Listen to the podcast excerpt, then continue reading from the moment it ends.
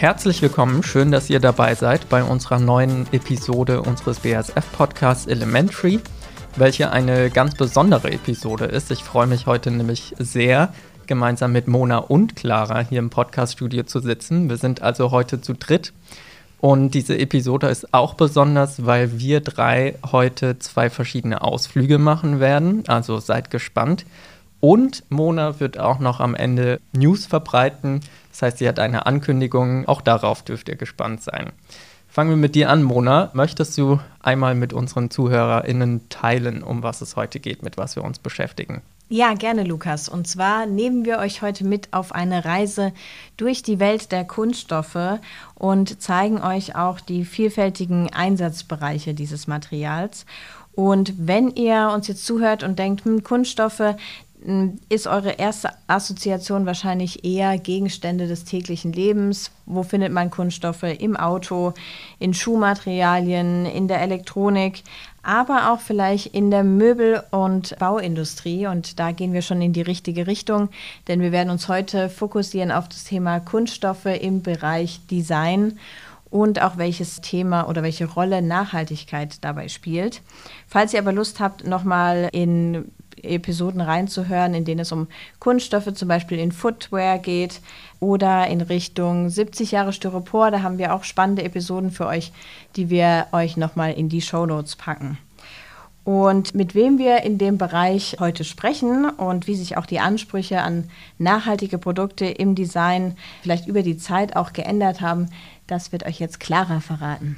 Genau, wir sprechen heute mit Andreas Megerlein, Leiter des BSF Creation Centers in Ludwigshafen. Im Anschluss werden wir zum Vitra Design Museum gehen in Weil am Rhein und gehen da der Frage auf den Grund, wie sich Designtrends über die Zeit und auch der Einsatz von Kunststoffen da verändert hat. Und jetzt gehen wir erstmal Andreas im Creation Center abholen und treffen uns gleich wieder im Podcast-Studio. Ja, liebe Zuhörerinnen und Zuhörer, wir kommen gerade aus dem Creation Center der BASF. Und wer sich ein bisschen auskennt in Ludwigshafen, der weiß vielleicht sogar, wo es liegt, äh, in der Nähe von Tor 2 gegenüber ähm, ein äh, älterer Bunker, auf dem jetzt äh, seit einigen Jahren ein ganz moderner, stylischer Glasaufsatz in Wabenstruktur drauf sitzt. Und ähm, wir haben heute einen ganz besonderen Gast in unserem Studio und zwar ist das Andreas Megalein. Und Andreas, du bist Leiter der Creation Centers äh, von Europe. Und äh, wir freuen uns sehr, dass du heute bei uns bist. Herzlich willkommen, Andreas. Danke, Mona. Freut mich, dass ich da sein darf. Und jetzt haben wir uns das Creation Center schon auch von innen angeschaut. Es ist ein täglicher Arbeitsplatz. Was macht ihr denn dort genau? Also das ist ähm, relativ schwer und leicht zu beschreiben, weil ähm, es gibt äh, eigentlich keine Routinen, die wir durchlaufen. Ähm, ich glaube, wichtig ist, dass äh, wir kein Teil jetzt äh, der BASF äh, gesamt sind, sondern wirklich operativer Bestandteil äh, des Unternehmensbereichs Performance Materials. Und da einen Auftrag haben, uns wirklich um das Thema äh, Kunststoffe und Polyurethane in ähm, einer frühen Entwicklungsphase von Produkten zu kümmern. Und äh, haben da dann wirklich einen Kundenfokus ähm, und gucken, dass wir dort ähm, mit Kunden gemeinsam ähm, Ideen spinnen, Konzepte entwickeln, die Konzepte dann weiterentwickeln. Ähm, wir machen Workshops, äh, wir begleiten Materialberatungen und gehen eben, wie gesagt, bis äh, zum fertigen Konzept, äh, bis zum Proof of Concept und gucken dann, dass wir das an die normalen, in Anführungszeichen, technischen Abteilungen in der BSF dann übergeben und daraus dann Produkte machen lassen. Also weil die Produkte machen am Schluss unsere Kunden, wir liefern ja nur das Material. Ähm, und dass daraus Produkte entstehen, die dann auch äh, wirklich äh, dann verkauft werden können.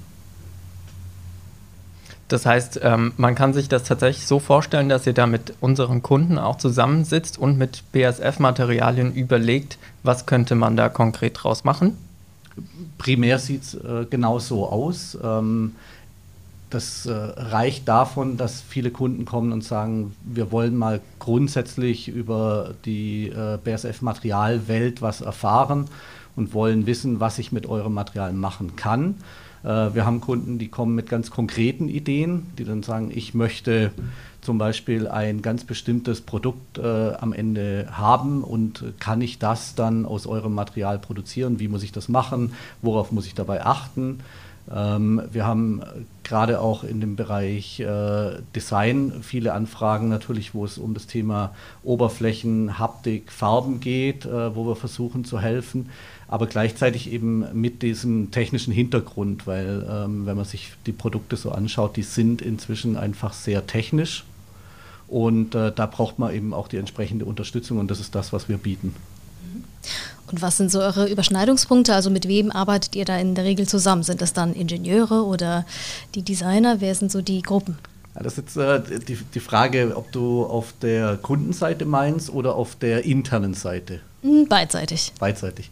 Ähm, bei den Kunden ist es, ähm, sag ich mal, so, dass wir angefangen hatten, üblicherweise mit Designern zu sprechen, ähm, haben aber über die Zeit festgestellt, dass, sag ich mal, das Thema eigentlich für alle die an einem Produkt entwickeln, interessant ist. Also wirklich vom Designer über den Ingenieur bis dann wirklich auch hin zum Einkäufer, der am Schluss dann auch nochmal mit uns drüber reden will, beziehungsweise dann auch mit den äh, Vertriebskollegen von uns. Und äh, intern sieht es genauso aus. Äh, wir reden einfach mit allen, äh, die dann später das jeweilige Material betrifft. Und äh, jetzt auch für unsere Zuhörerinnen und Zuhörer, wenn die sich jetzt reinfühlen, auch in die Welt des Designs, Design und BASF besser verstehen wollen, was sind denn so Design-Klassiker? Kannst du ein paar Beispiele nennen, ähm, die vielleicht der ein oder andere auch vom täglichen Leben her kennt? Oder vielleicht zu Hause hat. Genau. Das ist, äh, ich hoffe, dass sie äh, viele zu Hause haben, weil es ist auch gut für unser Geschäft. Ähm, also tatsächlich gibt es natürlich äh, eine Menge Klassiker, ähm, die auch mit BSF-Kunststoffen gemacht sind. Und das ist halt nicht so, dass, äh, also mein, das Creation Center gibt es jetzt seit äh, im Grunde zweieinhalb Jahren, äh, davor als Designfabrik. Also die Designfabrik ist auch integrativer Bestandteil der Creation Center. Ähm, gibt eben das Thema Design nicht erst seitdem, also seit den 14 Jahren, seitdem es die Designfabrik gibt, sondern schon viel, viel länger. Also die BSF hat sich äh, sehr früh äh, im Bereich Kunststoffe damit auseinandergesetzt und dann äh, also das berühmteste Beispiel, Beispiel ist sicherlich äh, der Pantone Chair, äh, der damals noch äh, mit, ich meine, Herman Miller entwickelt wurde, dann eben von Vitra übernommen wurde, ähm, ist ein, denke ich mal, sehr spannendes Beispiel dafür, wie man äh, mit Kunststoff umgeht, wie man Farbe reinbringt. Auch die ganze Geschichte von dem Stuhl, weil der wurde in extrem viel unterschiedlichen Materialien produziert. Ähm, ist, ist hochspannend und äh, da hat die BSF wirklich auch schon gleich in der Anfangsphase äh, mitgearbeitet und bis hin zu ähm, Klassikern, die jetzt heute, also wenn wir jetzt beim Möbelbereich äh, bleiben, äh, wir hatten vor mehreren Jahren den äh, Vegetal, einen, einen Gartenstuhl äh, mit Vitra zusammen gemacht. Ähm, haben, also gerade mit Vitra verbindet uns eh eine recht lange Geschichte. Wir haben jetzt Projekte mit Wilkan gemacht. Also ich glaube, okay. die, die, Liste der Klassiker, an denen wir beteiligt waren, ist durchaus respektabel. Vielleicht ganz kurz, wie sieht denn dieser Pantone Chair aus? Also vielleicht kennt der ein oder andere ihn vom Sehen, aber jetzt nicht unbedingt vom Namen her, dass sich unsere Zuhörer das noch besser vorstellen ja. können. Ähm, ja, das ist eine gute Frage. Es ist eine extrem äh, geschwungene Form. Ähm, es ist ein, ein Freischwinger, würde man fast sagen. Ähm, Monoblock aus Kunststoff. Monoblock bedeutet, dass er nicht wie äh, andere Freischwinger zum Beispiel ein Untergestell aus äh, Stahl hat, also ein Rohrrahmen, zum Beispiel der Stuhl, auf dem ich sitze, ähm, ein Rohrrahmen mit einer äh, Platte drauf, sondern ist wirklich aus einem Stück gefertigt ähm, und gibt es in, in vielen Farben. Es sieht, sieht ein bisschen aus, als hätte jemand äh, ein Handtuch geformt und dann einfrieren lassen, als es eine schöne Welle geworfen hat. ähm, und ich glaube, äh, wenn jemand das Bild äh, sieht, er weiß sofort, wovon ich spreche. Mhm. Also es ist sicherlich einer der bekanntesten Kunststoffstühle überhaupt. Wenn du ihn so beschreibst, das ist ja ein, ähm, also Kunststoff ist ja ein Material, was sich so vielseitig ein einsetzen lässt. Ja. Und das war sicherlich damals auch eines, einer der Gründe, weshalb es dann so viel Faszination vorgebracht hat, gerade im, im Bereich Design, dass es so vielseitig formbar ist. Und ähm, hat sich da vielleicht auch der Anspruch an, an das Material geändert? Also sehen Designer das inzwischen anders als damals? Sind die Ansprüche anders? Jein, würde ich sagen. Also natürlich äh, hatten die Designer immer Ansprüche an das Material. Also gerade wenn ich jetzt dran denke, der, der Pantone-Chair von Werner Panton ähm, ist ein, ein, schönes Beispiel. Der hat einfach als Monoblock und als Freischwinger extrem äh, technische Herausforderungen. Ähm, und also letztendlich muss ich mir ja vorstellen, es, es sitzen jetzt nicht nur ähm, Leichtgewichte auf so einem Stuhl, mhm. sondern es kann natürlich auch mal sein, dass ich da äh, drauf sitze und dann nehme ich noch eine Person mit auf den Schoß, dann fällt mir der Kugelschreiber runter, dann beuge ich mich nach rechts hinten mhm. über den Stuhl und dann kriege ich da auf einmal Belastungen rein, wo dann der klassische weiße Gartenstuhl äh, aus dem Baumarkt einfach zusammenklappt ähm, und dann ein äh, um ein Vielfaches teurerer äh, Stuhl aus dem Designbereich einfach durchhalten muss, weil das erwarte ich da. Und deswegen sind die Ansprüche von Designern, die ihre Arbeit auch ernst nehmen, gar nicht so viel anders als damals. Ähm, mit dem Unterschied, dass die Produkte inzwischen komplexer geworden sind. Also die Gesamtwelt, äh, wenn man sich das anguckt, heute klassisches Designprodukt, äh, was die Leute kennen, ist ein Handy. Ja, wird sehr viel äh, darauf geachtet, wie das auch aussieht. Ähm, das ist nichts, wo ich mal schnell äh, innerhalb von einer Woche das Design und die Entwicklung mache. Es ist ein hochkomplexes Produkt mit vielen Anforderungen und äh, dahingehend haben sich die Anforderungen auch entsprechend äh, verändert und angepasst.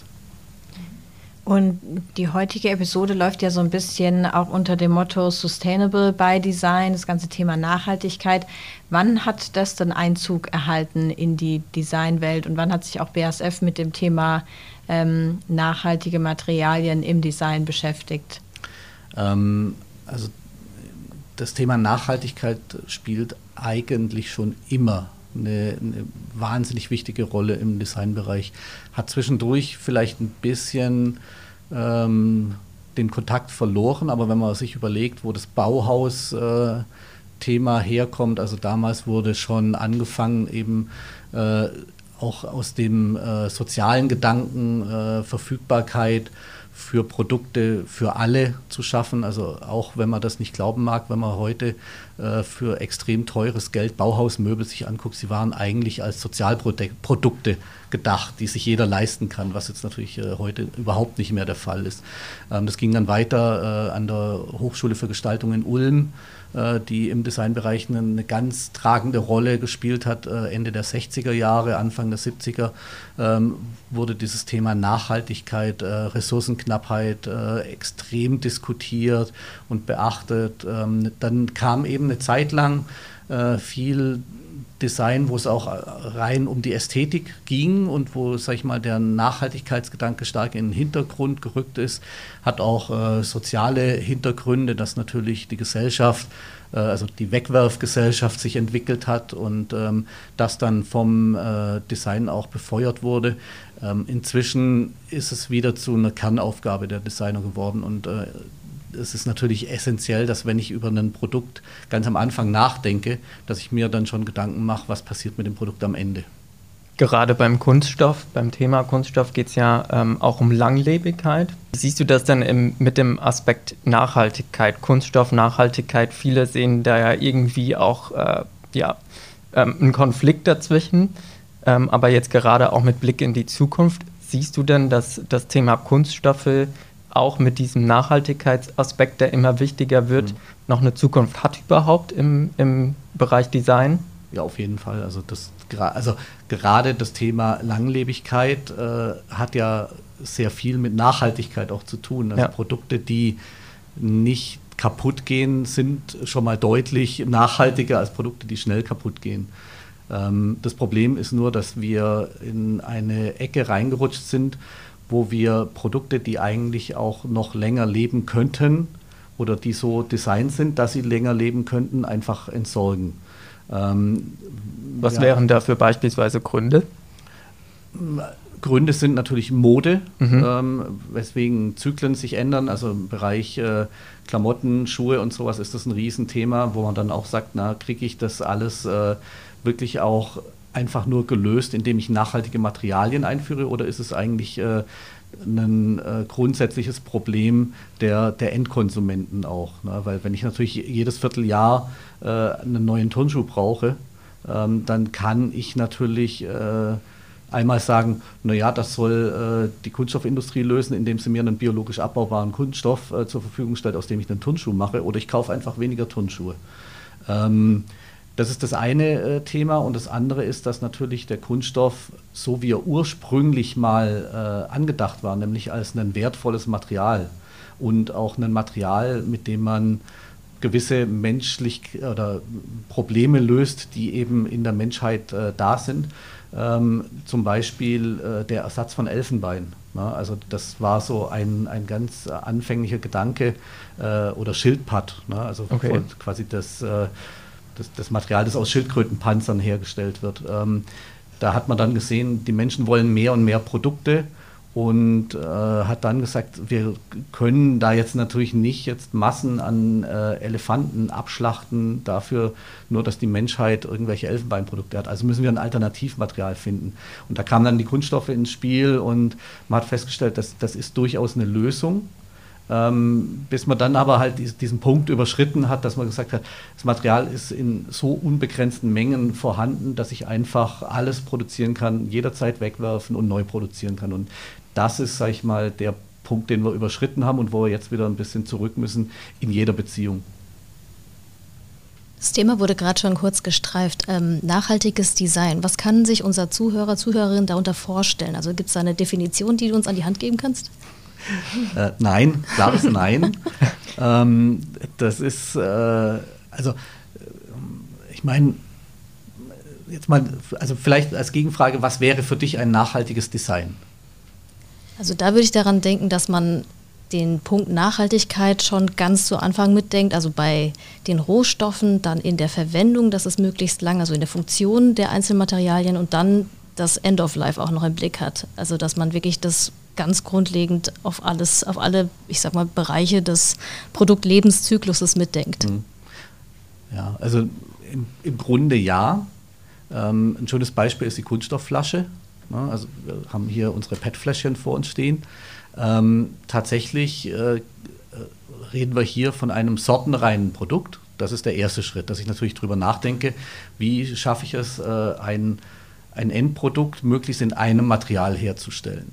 Ja, und äh, jetzt ist aber. Weil es dann auch einfacher recycelbar ist? Genau. Okay. Also im mhm. Recycling ist äh, das Thema Trennen immer ein ganz großes äh, ja. Thema, weil ich natürlich Ne, auch, auch, wenn ich jetzt, und da ist die Kunststoffflasche eben auch das schöne Beispiel, ähm, sie ist nicht hundertprozentig sortenrein, weil natürlich der Deckel, der ist äh, aus einem anderen Material, das spürt mhm. man ja auch, der ist ja auch nicht transparent. Ähm, und den kann ich aber abschrauben. Dummerweise habe ich jetzt aber immer noch den Sicherungsring, der ja. an der Flasche hängt. Das heißt, irgendjemand muss den dann auch runternehmen. Ähm, das ist dann der erste Schritt. Wenn ich jetzt dran denken würde, dieser Sicherungsring ist angeklebt, dann habe ich später ein großes Problem. Und das ist alles, was beim Design for Recycling ähm, eine Rolle spielt, dass ich daran denke, einmal der Einsatz der Materialien, also welches Material setze ich ein. Der zweite Punkt ist, wie setze ich das Material ein? Kann ich vielleicht alles mit einem Material lösen? Ähm, und im Punkt 3, wenn ich das nicht kann, kann ich die Materialien so kombinieren und so zusammenfügen, dass ich sie wieder auseinander bekomme was häufig ein Widerspruch ist zu, zu Themen wie Gewährleistungen. Ne? Also ein Gesetzgeber will ja gar nicht, dass ich selber auch Produkte auseinandernehme, weil dann verliere ich jeden Anspruch auf Gewährleistung. Ähm, als, jetzt als Endkunde gesehen ich will aber auch äh, natürlich nicht, dass mein Produkt einfach auseinanderfällt. Ne? Also wenn ich jetzt einen Turnschuh kaufe, der besteht aus zig verschiedenen Materialien, da will ich natürlich nicht, dass wenn ich irgendwie jetzt äh, durch Rom wandere, mir einfach der Schuh auseinanderfällt. Das wäre extrem ärgerlich. ja, das wäre blöd. Ja, stimmt. Aber auf der anderen Seite will ich natürlich, wenn ich den Schuh nicht mehr brauche, hätte ich am liebsten, dass, er, dass ich auf den Knopf drücke und dann macht es plopp und der Schuh zerfällt in seine Einzelteile oder einzelne Materialkomponenten. Und so weit sind wir einfach noch nicht. Okay, also wir hatten im Bereich Nachhaltigkeit jetzt ähm, Materialreinheit. Was wäre noch so ein nachhaltiger Aspekt? Ähm, die Materialauswahl, okay. gesagt. Also ich kann natürlich äh, sehr viele Materialien miteinander vergleichen und sagen, was ist denn der zum Beispiel CO2-Fußabdruck, den ein Material hinterlässt. Ähm, ich kann natürlich ganz verschiedene Kriterien ansetzen, kann sagen, was ist der Energieverbrauch, was ist der CO2-Fußabdruck. Ich kann auch sagen, ähm, wie viel äh, Erdöl oder Rohöl wird verwendet, um ihn herzustellen. Also es gibt unterschiedlichste Ansätze. Ich glaube, der üblichste ist inzwischen äh, eben der, der CO2-Fußabdruck. Und äh, wenn man sich dann da schon mal mit beschäftigt und die Materialien vergleicht, kann ich den ersten Ansatz fahren. Äh, dann muss ich natürlich überlegen, wie kann ich das Material verarbeiten, weil äh, in der Verarbeitung entsteht ja dann auch wieder ein äh, CO2-Ausstoß und da kann ich dann schon über die Auswahl des jeweiligen Materials entscheiden, wie sieht der nachgelagerte Prozess aus, ähm, wo lasse ich produzieren, spielt auch eine Rolle, kommt die Logistik mit dazu und so weiter und so fort. Also ich muss, wenn ich es wirklich seriös mache, sehr, sehr früh mir sehr viele Gedanken über ein Produkt machen. Ähm, und das ist tatsächlich für einen allein gar nicht mehr möglich tatsächlich. Und ähm, gleichzeitig ist auch das äh, Thema, es hat nicht nur was mit dem Design zu tun. Ja, da kommt da dann hinterher auch ein, ein Einkäufer, der dann sagt, ich würde gerne dieses Material zwar nehmen, aber es ist mir einfach zu teuer, weil später, und das sagt dann wieder das Marketing, der Endkunde das nicht bezahlen wird. Und am Schluss muss man einfach sagen, Nachhaltigkeit wird uns Geld kosten als Konsumenten. Ja, und äh, da müssen wir wohl durch. Ja, und äh, wenn wir da ansetzen möchten, äh, denke ich mal, bleibt uns da nichts anderes übrig. Und deshalb aber auch so wichtig, dass wir auch interdisziplinär so zusammenarbeiten, auch bei der BASF, wie du jetzt schon erwähnt hast, wie viele Einheiten da auch eigentlich involviert werden. Du hast jetzt auch Einkauf, Marketing genannt. Also, dass man da frühzeitig auch alle mit ins Boot holt, wenn man so einen Produktkreislauf dann auch mal durchdenkt. Mhm, genau. Und auf der anderen Seite müssen wir natürlich auch in der BASF äh, da die Leute mit ins Boot holen, weil wenn wir einen CO2-Fußabdruck liefern wollen für unsere Kunden von unserem Material, äh, das, das können wir jetzt in einem Creation Center halt auch nicht. Ne? Also dann da braucht es eine ganze Handvoll Leute und äh, fast noch ein bisschen mehr, ähm, um das wirklich äh, definieren zu können. Eine Frage habe ich noch zu Kundenansprüchen, weil du es gerade nochmal genannt hast, ähm, zum Punkt Nachhaltigkeit. Also macht ihr die Erfahrung, dass Kunden immer häufiger auch fragen nach Ersatzstoffen für Kunststoffen, sowas wie Kunststoffe aus ähm, Pflanzenfasern oder Pflanzenölen? ja, na klar. Ähm, also ist ist lustig, wie du das sagst, weil tatsächlich, also als Ersatzprodukte zu Kunststoff, es ist ja nach wie vor ein Kunststoff. Ja. Na, also in dem Sinne äh, geht es eher um das Ersatzprodukt äh, zu, zur Rohstoffbasis unserer Kunststoffe. Mhm. Ähm, klar, das ist äh, immer eine Diskussion, weil natürlich immer die Hoffnung ist, äh, und das ist unser Schicksal als Materiallieferant, äh, dass wir die Probleme der Welt lösen über das Material. Ähm, aber wir können nur einen Teil dazu beitragen. Ähm, und da gibt es Ansätze äh, in der Forschung, aber es gibt auch Ansätze schon, äh, die da existieren. Ähm, und wir haben ja unsere äh, Aktivitäten rund um das Thema Chemcycling und Biomassenbilanzierungsverfahren, wo wir eben genau solche Themen adressieren. Das erklären wir da den Kunden auch. Aber tatsächlich, wenn es da ins Detail geht, müssen wir auch die Experten dazu holen. Ich finde, wenn man dir jetzt zuhört, man merkt auf der, einer, auf der einen Seite unglaublich viel Know-how, aber auf der anderen Seite auch eine richtige Leidenschaft für das Thema Design. Und wir durften ja schon ein bisschen Einblick bekommen in deinen Lebenslauf und deinen Werdegang und haben zum Beispiel erfahren, dass du Mechanical Engineering an der Universität in Ulm studiert hast und Master Industrial Design an den Unis in Stuttgart und in Philadelphia und dann auch verschiedene Funktionen hattest als Design Engineer, als Industrial äh, Designer und äh, dann ja auch bei der BSF unter anderem irgendwann die Leitung äh, von der Designfabrik und jetzt dann vom Creation Center übernommen hast. War Design schon immer was, was dich total begeistert hat und wo du auch direkt wusstest, in die Richtung will ich gehen? Oder wie hat sich das entwickelt bei dir? Ähm, also das ist, also ich glaube irgendwie ja, schon immer hat es mich äh, begeistert, ohne dass ich es wusste. ähm, ja, das ist äh, bei Design, glaube ich, schon was, äh, das, das kommt äh, oft auch ein bisschen unterschwellig mit. Ne? Also äh, es geht ja jedem von uns so, dass er ein Fable für gewisse Produkte hat und irgendwelche Sachen besonders gerne mag und bei Dingen arg drauf achtet, was ihm da gefällt. Und das hat alles äh, tatsächlich ja mit Design zu tun. Ähm, also als Kind wollte ich Busfahrer werden. Ähm, das also war, war glaube ich, dann äh, eher die falsche Richtung zu, zunächst. Ähm, aber vielleicht, wenn man sich dann überlegt, dass man als Busfahrer die Welt entdeckt und einfach viel sieht und rumkommt und so, äh, dann hat das eben auch was mit Design zu tun, mhm, weil das äh, ist tatsächlich ein, ein, ganz zentraler Bestandteil, also dass ich halt mit, mit offenen Augen neugierig durch die Welt gehe, äh, Dinge versuche zu verstehen. Ähm, das war schon immer was, was mich einfach interessiert hat und ähm, also es gibt eine ganz bekannte Designzeitschrift, äh, die nennt sich Form. Ähm, und komischerweise, obwohl mein, mein Vater jetzt nichts mit äh, Design zu tun hatte, hatte der die abonniert. Und ich habe die immer gelesen, ohne mir darüber Gedanken zu machen, äh, dass es hier wirklich explizit um, um das Thema Industrie- oder Produktdesign geht. Und habe dann äh, in meinem äh, Maschinenbaustudium, gab es, äh, das nannte sich Zusatzqualifikation technisches Design, und bin da reingerutscht und habe gedacht, das belege ich einfach mal, weil es mich interessiert und fand es total faszinierend, weil ich Sachen gelernt habe, ähm, die ich äh, vorher als selbstverständlich irgendwie angesehen habe und ähm, wo ich dann erkannt habe, dass es wirklich äh, eigentlich Arbeit. Also ähm, man denkt ja auch immer, na, es gibt, also der Designer ist ja verdammt nah am Künstler dran. Und äh, da gibt es dann Begabte und die setzen sich dann einfach hin und dann zeichnen die ein schönes Produkt und schon ist äh, der Drops gelutscht und äh, so ist es aber halt einfach nicht. Ne? Traumvorstellung. Ist, ja, also, also, wenn man dann überlegt, es gibt dann wirklich äh, eine Vorlesung, die heißt dann Grundlagen äh, der Gestaltung und dann äh, lerne ich äh, Grundregeln der Ästhetik, wo es darum geht, Ästhetik der Reihe, Ästhetik äh, der Spiegelung und sowas, wo man einfach sagt, es gibt Kniffe und Tricks, mit denen ich arbeiten kann, um einfach eine Ästhetik herbeizuführen. Ja, und dann gibt es natürlich schon noch die Begabten, gibt es ja auch noch, aber die haben das ein bisschen im Blut und die verstehen die Regeln, die kennen die Regeln und machen dann aber nochmal was richtig Geniales draus. Das heißt, wenn wir dich jetzt zu Hause besuchen würden und keine Angst, das werden, haben wir zumindest mal nicht vor. Noch ähm, nicht. Aber wie können wir uns das bei dir zu Hause vorstellen? Ist dann alles zu Hause durchdesignt? Auf jeden Fall, nein, gar, nein, gar nicht, gar nicht. Also ähm, ähm, nee, ich, ich glaube nicht, weil ich bin ja trotzdem im Herzen auch noch Ingenieur, also man kann auch das entdecken. Äh, ich bin auch äh, von Natur aus ein bisschen ein Chaot, das kann man auch entdecken. Ähm, das gehört vielleicht dazu auch ein Stück weit, oder? Mm.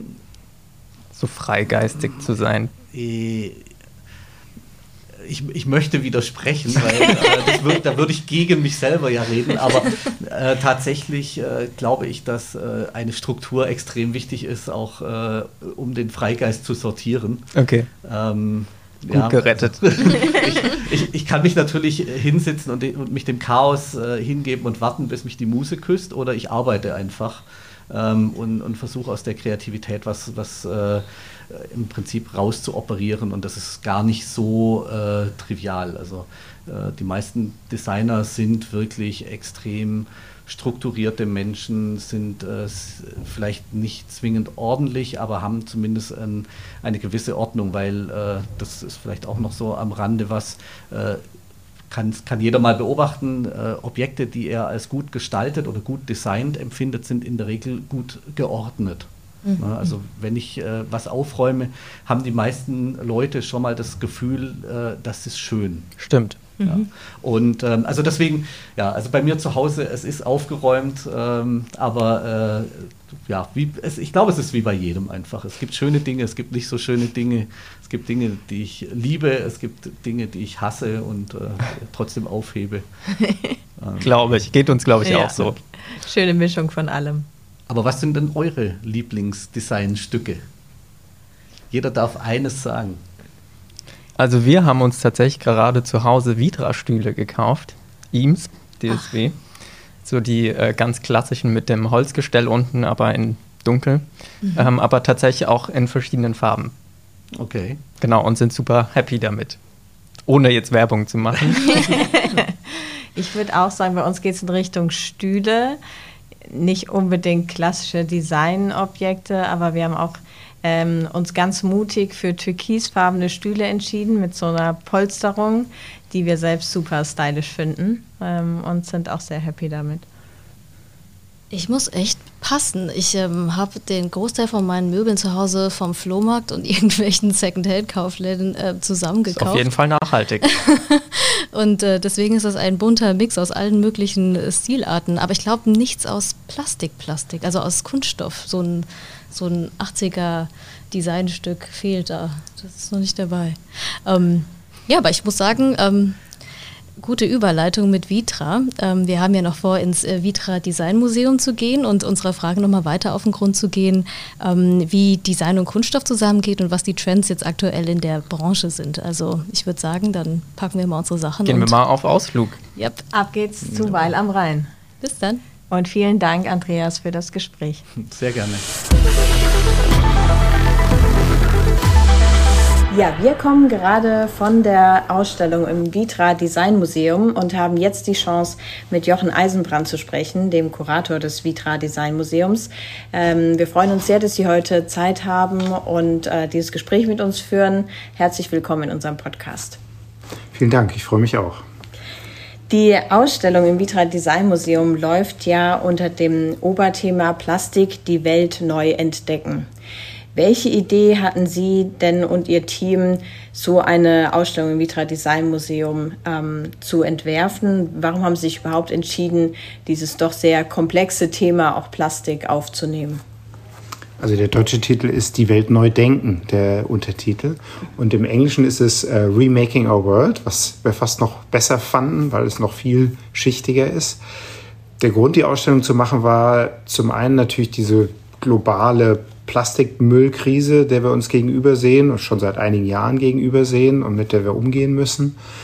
Der andere Grund aber auch der, dass wir als Designmuseum uns natürlich Design historisch immer auch mit Kunststoffen beschäftigen und beschäftigt haben und dass die Kunststoffe in der Designgeschichte einfach eine ganz wichtige Rolle gespielt haben und natürlich heute sowieso auch in unserem Alltag eine ganz zentrale Rolle spielen. Deswegen wollten wir uns mit diesem Thema Kunststoffe beschäftigen und die nicht nur dämonisieren, also nicht nur das Problem betrachten, sondern auch zeigen, was gut daran ist, was wichtig daran ist und äh, welche Lösungen es geben könnte, aus dieser Plastikmüllkrise hervorzutreten. Und insofern ergab sich dann relativ schnell äh, so eine Dreiteilung der Ausstellung. Wir führen erstmal in dieses Thema ein, in die Problematik, schauen dann in die Geschichte zurück. Was kann man aus der Geschichte der Kunststoffe lernen für die Situation heute? Wie sind wir da hingekommen, wo wir heute stehen? Und dann, was sind Lösungsansätze? Wenn Sie jetzt schon von Lösungsansätzen sprechen, können Sie ein paar Beispiele nennen? Was können denn Besucher entdecken für Lösungsansätze im Kontext von Plastik? Wir haben bei diesen ganzen Recherchen natürlich mit vielen Experten gesprochen, mit Designern, äh, Leute, die in der Forschung tätig sind, in der Industrie sind. Und eigentlich war so der Tenor immer, und das fanden wir dann auch, dass es letzten Endes eine Kombination von Lösungen sein muss. Also es geht um Reduktion, es geht um Neuerfindung von Kunststoffen basierend auf nachwachsenden Rohstoffen, dass sie vielleicht auch biologisch abbaubar sind. Es geht darum, Infrastrukturen zu schaffen, dass äh, im Grunde Kreise geschlossen werden, das Material wieder verwendet werden kann, zu recyceln. Äh, besonders dankbar in der Ausstellung ist natürlich dieses ganze Thema der Neuerfindung von Kunststoffen, also diese Bio-Kunststoffe, wo im Moment ganz viel experimentiert wird. Da kann man Materialmuster zeigen, erste Prototypen von Produkten, man kann filmisch zeigen, was da in diesen Laboren passiert und wie da geforscht und getestet wird. Man kann auch ein bisschen Prototypen zeigen, wo es um das Bilden von, von Infrastrukturen geht, also wo Dinge wieder zurückgenommen werden können, um dann recycelt werden zu werden oder wo Produkte auch gleich so angelegt werden, dass sie, dass sie gut recycelt werden können. Ähm, wir haben eine Maschine in der Ausstellung stehen, mit der äh, wir auch zeigen können, wie Kunststoffe mechanisch recycelt werden. Das ist so ein bisschen hands-on. Also da gibt es ganz viele Ebenen, die auch ausstellungstechnisch attraktiv sind. Also ich bin selbst kein Designer, ich sehe mich eben als Kurator und eher dann auch als Wissenschaftler, der sich mit dem Thema beschäftigt. Aber wir haben natürlich auch die Rolle der Designer in Bezug auf Kunststoffe betrachtet und untersucht, wie die sich gewandelt hat. Und Designer waren immer, oder Designerinnen, wichtige Mittelsleute zwischen der Industrie und den Verbrauchern, weil die Kunststoffindustrie ja auch sehr angebotsgetrieben ist. Also wurden immer wieder neue Kunststoffe erfunden, für die es vielleicht auch noch gar keine Anwendung gab. Und dann kam den Designerinnen und Designer die Rolle zu, diese Anwendung zu finden oder auch zu bewerben.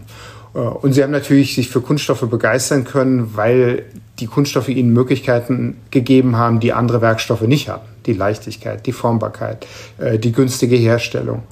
Heute ist es so, oder sagen wir mal in den letzten zehn Jahren, dass äh, Designerinnen und Designer sich auch mehr mit der Frage des Materials beschäftigen und wirklich selbst auch Materialforschung betreiben.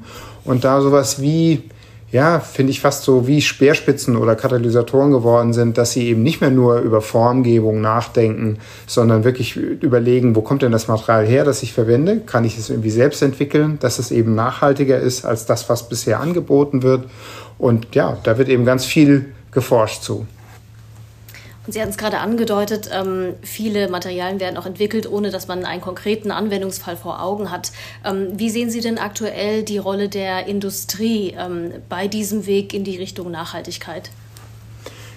Ich glaube, dass die Industrie eine Riesenrolle spielt, ganz klar. Also Kunststoffe waren schon ganz früh ein Material, das ähm, für die Massenproduktion gemacht wurde. Und deswegen muss es sich natürlich auch, wenn es, wenn es einen Einfluss haben soll, äh, in der Masse, in der Massenproduktion ändern. Und das geht nur mit der Industrie, in Zusammenarbeit mit der Industrie. Und deswegen finde ich es auch wichtig, dass die Industrie da auch eine, eine führende Rolle übernimmt in diesem Wechsel. Im Grunde geht es ja um, um den Wechsel von einer linearen Kunststoffindustrie, die sich fossile und damit endlicher Rohstoffe bedient und wo die Dinge dann am Ende auf der Müllhalde äh, enden oder im Verbrennungswerk und das neu zu denken, dass es linear wird, also dass die, die, die Quellen nachwachsend sind ähm, und ähm, dass es dann wieder äh, in so einen Recyclingfluss äh, übergeht. Können Sie uns kurz erklären, wie es zu dieser Idee kam, des Vitra Design Museums eine Ausstellung zum Thema Plastik zu machen? Also vielleicht auch kurz den Prozess, wie Ihr Kuratorenteam ähm, auf diese Idee gekommen ist? Wir haben im kuratorischen Team und mit unseren Direktorinnen und äh, Direktoren haben wir ähm, viermal im Jahr treffen wir uns, um über potenzielle Ausstellungsthemen zu sprechen. Und dieses Thema hat unser Direktor Matteo Kries ähm, aufgebracht und wir fanden gleich, ja, das ist, äh, das müssen wir machen, weil es einfach in den Medien ist, weil es ein Thema ist, was jeden angeht. Es geht ja um die, auch um die Verbraucher und Verbraucherinnen und deren, deren Verhalten und was sie selbst auch ändern können. Und interessanterweise haben wir dann festgestellt, dass das äh, Victorian Albert Museum in London an einem ähnlichen Thema oder einer ähnlichen Ausstellung sitzt. Und da wir in engem Kontakt stehen, haben wir dann gesagt, naja, statt jetzt zwei konkurrierende Ausstellungen zu machen, tun wir uns doch lieber zusammen. Äh, da kam das V&A Dundee, also die schottische Zweigstelle äh, des Victorian Albert Museums auch noch dazu und dann noch ein Museum in Lissabon, das Museum of Art, Architecture and Technology, die das auch interessiert hat. Und das zeigt ja auch schon, wie stark dieses Thema gerade in der Luft liegt, wenn vier europäische Museen sich mit ähnlichen Gedanken tragen ja. und da zusammenarbeiten wollen. Und so waren wir am Ende ein siebenköpfiges kuratorisches Team über vier Länder hinweg, das das zusammen entwickelt hat. Und die Ausstellung ist ja auch eine Wanderausstellung. Ähm, ist noch bis September, glaube ich, hier in Weil am Rhein. Wie geht es denn dann weiter? Wo können die Besucher dann, wenn wir jetzt vielleicht auch jemanden haben, der äh, im Ausland lebt, wo kann man dann noch äh, die Ausstellung weiterverfolgen? Sie mhm. haben ja mhm. schon ein paar Beispiele genannt. Genau, dann wird es also weitergehen nach Schottland ins V&A Dundee, wo die Ausstellung von Ende Oktober bis Anfang Februar nächsten Jahres gezeigt wird. Und dann ab Frühjahr, im Frühjahr, Sommer wird sie dann in Lissabon in dem Mart zu sehen sein. Und dann wird sie aber noch weiter reisen. Also das ist so eine Eigenheit unseres Museums, dass alle unsere Ausstellungen als Wanderausstellungen angelegt sind und wir die dann anderen Museen in unserem Netzwerk anbieten. Das heißt also, wir hoffen, dass es auch noch außerhalb von Europas zu sehen sein wird. Und wir haben Interesse aus Asien, dass die Ausstellung dort eventuell hinreisen wird und vielleicht auch in die USA oder nach Südamerika. Das wird sich noch zeigen. Und die Ausstellung gibt es ja jetzt hier schon seit äh, März äh, zu besuchen. Wie ist denn bisher so das Feedback? Was kriegen Sie so an Rückmeldungen? Wie kommt das äh, Thema an? Also die Ausstellung wird sehr gut aufgenommen, sie ist sehr gut besucht. Es ist für uns überhaupt schön, dass wir mit Eröffnung der Ausstellung im März wieder zu unseren normalen äh, Öffnungszeiten, diesen vorpandemischen Öffnungszeiten zurückgekehrt sind und wir merken an den Besucherzahlen auch, wie sehr das ein Thema ist, was einfach alle angeht. Also viel mehr noch als jetzt eine monografische Ausstellung, die sich einem Designer, Designerin oder Architektin, Architekten widmet, ist das was, was jeden betrifft und entsprechend viele Leute kommen. Ähm, wir haben auch viele Schulklassen, ähm, die mit ihren Lehrerinnen und Lehrern herkommen ähm, und finden eben auch gerade, das ist ja auch wichtig, also dass eine jüngere Generation in, informiert wird und sich bildet über dieses Thema. Denn nur wenn wir das alle besser verstehen, äh, kann sich auch was ändern. Sie hatten es vorhin kurz angedeutet, dass ähm, junge Designer heutzutage auch viel über die Rohstoffe nachdenken. Wie wird es verarbeitet? Was passiert danach mit dem ähm, Designstück? Ähm, was sehen Sie in der Zukunft? Also wie geht es von, von jetzt aus weiter? Werden mehr Designer was, ähm, Materialwissenschaftler werden oder was, ist, was zeichnet sich so ab? Also ich hoffe, dass diese jüngere Generation äh, im Design ähm, sich künftig auch noch mehr mit dem Thema ähm, beschäftigen wird. Ich fände es gut, wenn es da noch mehr Verbindungen zur Industrie gibt. Ähm, ein Design-Duo zum Beispiel, mit dem wir gesprochen haben, Klanbeck und Roos in den Niederlanden, die beschäftigen sich jetzt schon seit sieben Jahren mit Polymeren, die auf Algen basieren. Und die sagen, sie haben im Grunde so lange gebraucht, um jetzt erst in der Lage zu sein, Produkte daraus herzustellen. Also es ist, das ist, geht nicht mit Eintagsfliegen. Also da muss sich im Grunde auch die Einstellung ändern von so Aufträgen, die ein Produkt betreffen und die, an denen man dann vielleicht ein Jahr entwickelt, zu längeren Entwicklungszyklen. Äh, nur dann kann das funktionieren. Und eben, ich glaube, da wäre noch mehr möglich, dass sich äh, die Industrie und, und die Leute, die da im Design so forschend tätig sind, dann auch zusammensetzen äh, und zusammen entwickeln. Weil letzten Endes ist natürlich vieles, was da experimentell gemacht wird, nur im ganz kleinen Maßstab erstmal einsetzbar. Aber einen wirklichen Impact, eine wirkliche Folge hat es ja erst, wenn es dann die Massenproduktion betrifft. Und das ist natürlich nochmal, stellt nochmal ganz andere Herausforderungen dar. Jetzt sind unsere Zuhörerinnen und Zuhörer immer auch sehr interessiert daran zu erfahren, mit wem sprechen wir heute eigentlich. Und in unserer Vorrecherche sind wir auf, ähm, auf das Thema gestoßen, dass Sie schon im Bereich der äh, Designer und des Designs promoviert haben. Ist das eine Leidenschaft, die Sie schon lange begleitet oder wie ist es entstanden, so über Ihren Werdegang hinweg, dass Sie jetzt heute als Kurator des Vitra Design Museums arbeiten? Ja, also ich bin eigentlich in dieses ganze Design-Architekturfeld so ein bisschen Quereinsteiger. Ähm, ich habe Kulturwissenschaften studiert, ähm, habe dann bei Filmfesten gearbeitet, mich sehr für Film interessiert und habe dann hier als kuratorische Assistenz angefangen vor vielen, vielen Jahren. Und ähm, dann hat es mich aber sofort fasziniert, weil Design ja immer ähm, den Alltag betrifft. Äh, Architektur genauso umgibt uns täglich. Design sind all die, die, die, die Dinge, mit denen wir tagtäglich umgehen. Und als Kulturwissenschaftler wiederum interessieren mich so die größeren ähm, Zusammenhänge. Warum sehen Dinge aus, wie sie aussehen? Wie kam es dazu? Welche, sagen wir, äußeren gesellschaftlichen, sozialen, politischen, ökonomischen Einflüsse haben das mitgeprägt? Und insofern geht also quasi meine äh, universitäre Ausbildung und dieses Interesse, das geht gut miteinander zusammen. Ich denke, das war ein sehr interessantes Gespräch. Vielen Dank. Wir können, wie gesagt, äh, Mona hat es ja auch eben schon gesagt, wir waren schon in der Ausstellung. Ich könnte es jedem empfehlen, wenn ihr in der Umgebung seid. Schaut gerne vorbei. Und genau, ich würde sagen, vielen Dank für das Gespräch, Herr Eisenbrand. Dankeschön. Vielen Dank. So, wir sind jetzt angekommen am Ende unserer Reise zu den Themen Design, Kunststoff und Nachhaltigkeit. Was sind denn Punkte, die euch noch im Kopf geblieben sind? Was fanden ihr besonders faszinierend?